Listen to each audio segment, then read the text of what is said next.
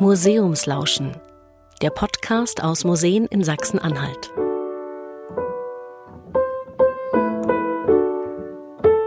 Hallo, wir begrüßen Sie heute in Ummendorf. Das ist ein kleines Dörfchen in der Magdeburger Börde.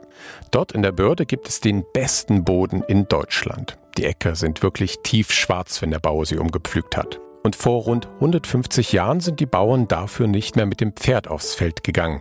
Eine neue Erfindung machte ihre Arbeit leichter. Ein richtiges Stahlungetüm.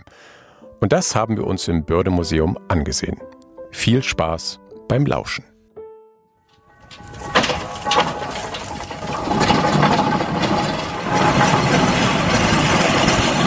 So klingt ein Lokomobil das mit Dampf angetrieben wird. Auf einem Festival in Schleswig-Holstein wird die historische Landtechnik im Einsatz gezeigt. In Ummendorf in Sachsen-Anhalt stehen noch zwei dieser gigantischen Maschinen. Ja, Sie müssen sich erstmal die Dimension klar machen von so einer Maschine. Die ist viereinhalb Meter hoch, die ist fast acht Meter lang und die ist 2,7 Meter breit. Sie fahren die im Stehen, die ist ungefedert. Uwe Schmidt kümmert sich im Bördemuseum um die alte Landtechnik. Jetzt schauen Sie direkt auf den Kesselspiegel, dort wo diese Röhren sind. Das sind die sogenannten Siederrohre. Die stehen in Verbindung mit der Feuerkiste, wo die Flamme ist. Und dort wird die ganze heiße Luft und die Abgase durchgeleitet. Und diese Siederrohre werden von dem Wasser umspült und damit wird das Wasser erhitzt. Und dann kommt es hier durch diese Schlange, die Sie hier sehen, das ist dieser sogenannte Überhitzer der praktisch den Dampf von 100 Grad auf gut 270 Grad bringt und damit zu einem spannungsreichen und trockenen Dampf macht, der dann effektiv die Arbeit verrichten kann. Die Dampftechnik wurde in England erfunden. Sie wurde nicht nur für die Eisenbahn benutzt, sondern auch für den Antrieb von Industriemaschinen wie etwa Webstühle. Und sie revolutionierte schnell auch die Landwirtschaft. Bauern konnten mit einem Dampfpflug in kürzerer Zeit mehr Acker bearbeiten und das klappte mit den großen Maschinen besonders gut in der Börde. Es bot sich an, sie auf großen Flächen zu nutzen. Also man hätte sie, naja, theoretisch vielleicht auch auf kleineren einsetzen können, aber erstens hat die Technik natürlich auch seinen Preis und zweitens lohnt es sich natürlich dann vor allem für diese großen Flächen. Nadine Panteleon leitet das Bördemuseum. Tatsächlich muss man sich es nicht so wie beim Traktor vorstellen, dass der Flug hinter diesen Kolossen hinterhergezogen wurde, sondern tatsächlich betraten die die Felder gar nicht, sondern die stellten sich an den Flurgrenzen, an den Feldgrenzen auf und zogen dann entsprechend die Flüge zwischen sich hin und her. Das heißt, es wurden entsprechend zwei Lokomobilen eingesetzt und die zogen bzw. ließen dann entsprechend Seil nach. Man kann hier unten auch schön noch die Seiltrommel sehen, wie es erhalten ist. Also noch einmal zusammengefasst. Eine Dampfmaschine stand links neben dem Acker und eine rechts. Zwischen den Lokomobilen lief ein Stahlseil und an diesem Stahlseil hat man einen Pflug eingehängt.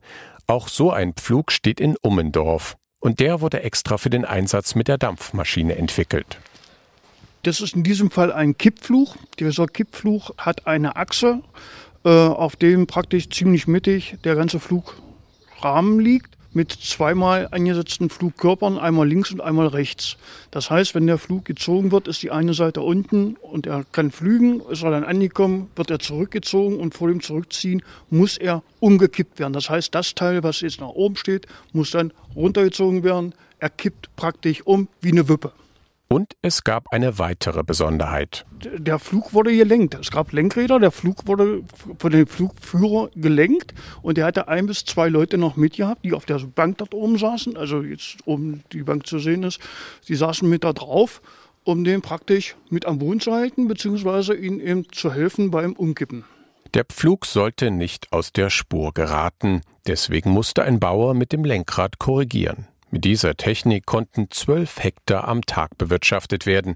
Mit dem Pferd schaffte man etwa einen Hektar. Aber nicht jeder Bauer konnte sich damals diese Ungetüme leisten.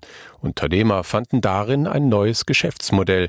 Sie kauften sich Lokomobile und waren als sogenannte Lohnpflüger der Bauern im Einsatz. Wir haben jetzt hier ein sehr schönes lokales Beispiel. Das ist das Lohnflugunternehmen August Sauer hier aus Eilsleben, rund zwei Kilometer von hier entfernt.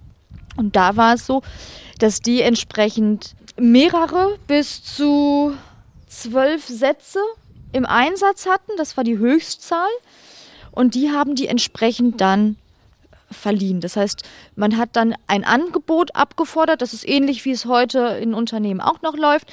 Das heißt, man fragt an, ich brauche zu dem und dem Zeitpunkt ähm, ein Flügerteam, eine Flügermannschaft. Diese Mannschaft bestand übrigens so aus fünf bis sieben Personen, die dann mit diesen Dampfflugsätzen mitgereist ist teilweise rund 200 Kilometer weit, was dann natürlich auch wieder eine lustige Sache ist, wenn man daran denkt, dass man nur 7 km/h mit diesem Tross fuhr. Das heißt, man ist dann auch eine ganze Ecke unterwegs. Also man hat schon einige Tage Anreise gehabt. Schon von weitem war das Umsetzen der Kolosse zu hören. Denn die Stahlräder machten auf Kopfsteinpflaster einen Höllenlärm. Fast 100 Jahre waren die Dampfmaschinen auf dem Acker im Einsatz, einige bis 1970. Dann wurden sie von Traktoren abgelöst. Der Vorteil der Traktoren liegt auf der Hand. Sie sind kleiner, sie sind vielseitig einsetzbar, sie konnten ziehen, sie konnten treiben und sie brauchten viel weniger Personal. Sie waren schneller einsatzbereit. Allein das Anheizen einer Lokomobile dauert drei Stunden. Beim Traktor war man viel schneller mit, mit rein. Allerdings, äh, dass die Technik so lange sich hat halten können, diese Dampftechnik auf den Feldern, liegt auch mit daran, dass es zwei Kriege gab. Und diese Kriege haben die Traktorenentwicklung stark gehemmt bzw. sogar ausgebremst. Danach gerieten die Lokomobile in Vergessenheit. Es gibt weltweit nur noch acht Stück. Zwei von ihnen wurden in Ummendorf gerettet. Sie stehen im Garten des Museums unter einem Holzdach. Bevor sie dahin gekommen sind, standen sie jahrelang im Freien. Der massive Stahl hat es trotzdem überlebt. Wir haben uns dazu entschlossen, die Maschinen so zu belassen und nur zu konservieren. Nur zu konservieren um sie so zu erhalten, wie sie sind. Denn so erzählen sie eigentlich ihre eigentliche Geschichte. Dazu wurden sie dann eben sandgestrahlt, gereinigt, sandgestrahlt. Sie bekamen einen Rostschutzuntergrund und haben eine spezielle Rostschutzfarbe aufgetragen bekommen. Original waren sie die Rauchkammer schwarz, der Rest ein ganz dunkles Grün, die Räder rot mit gelb liniert und um den Tender hinten ging ein weiß-blauer Streifen. 25 Kilometer entfernt von Ummendorf liegt Hundesburg.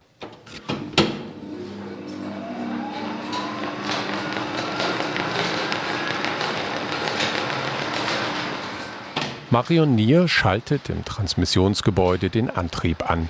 Der überträgt über lange Riemen die Kraft auf Maschinen. Die zerkleinerten und verdichteten Ton. Auch die Ziegelei in Hundesburg in der Börde setzte viele Jahrzehnte auf die Dampfkraft. Das Lokomobil dort war fest montiert und trieb alle nötigen Maschinen in der kleinen Fabrik an. Man hat da Feuer gemacht, hat die beheizt und dann wurde Dampf erzeugt und der Dampf wurde dann übertragen auf ein Schwungrad und das ist das, eigentlich das Schwungrad, was wir hier sehen und über das Schwungrad wurde dann die Bewegung auf die einzelne Maschine übertragen. Auch hier in der Ziegelei Hundesburg verbesserte die Dampftechnik die Produktion immens ab 1903. Eine Maschine, die wir hier sehen, oder eine Vorrichtung, ist ein Walzenwerk. Wir sehen dort zwei kleine Walzen, die sich bei Betrieb aufeinander zubewegen und mit einem geringen Walzenabstand, den man dort sehen kann, wenn man dort in die Öffnung hineinschaut, wird jetzt unser Arbeitsmaterial auf eine Körnung von 0,8 bis 1 Millimeter zerkleinert. Der Antrieb erfolgt heute immer noch über die Transmission, leider nicht mehr über die Dampflokomobile. Das Mahlen musste vor dem Einsatz der Dampfmaschine mit zwei schweren Mühlsteinen gemacht werden. Dieser sogenannte Göpel wurde von Eseln oder Stieren im Kreis gezogen. Ein zeitaufwendiger Vorgang.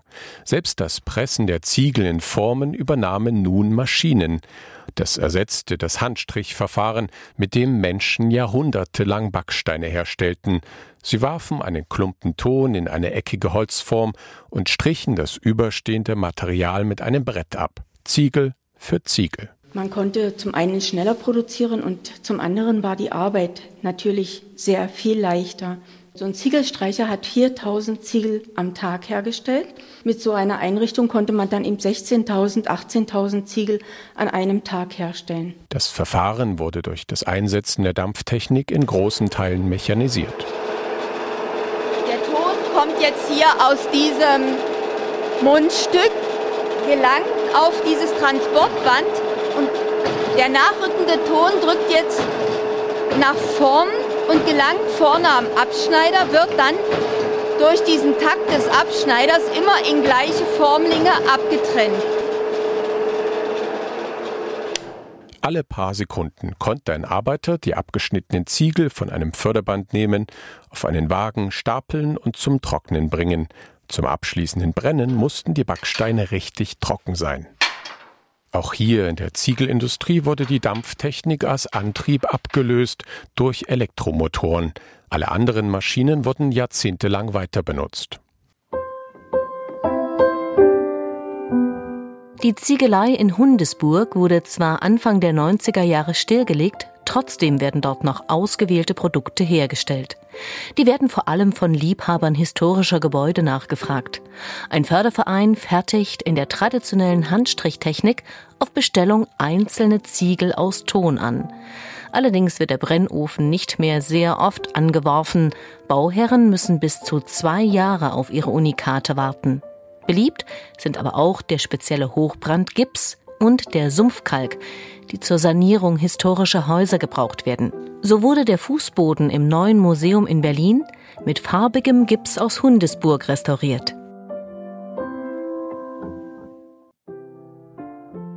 Wir erleben es ja gerade selbst. Eine Technik, die wir viele Jahrzehnte nutzen, steht möglicherweise vor der Ablösung. Verbrennermotoren könnten durch Elektromotoren ersetzt werden. Immer mehr Autos fahren mit Strom. Und so muss es auch damals gewesen sein, mit der Dampfkraft. Wir freuen uns, dass Sie zugehört haben. Wenn Sie mögen, abonnieren Sie den Podcast. Vielen Dank fürs Lauschen.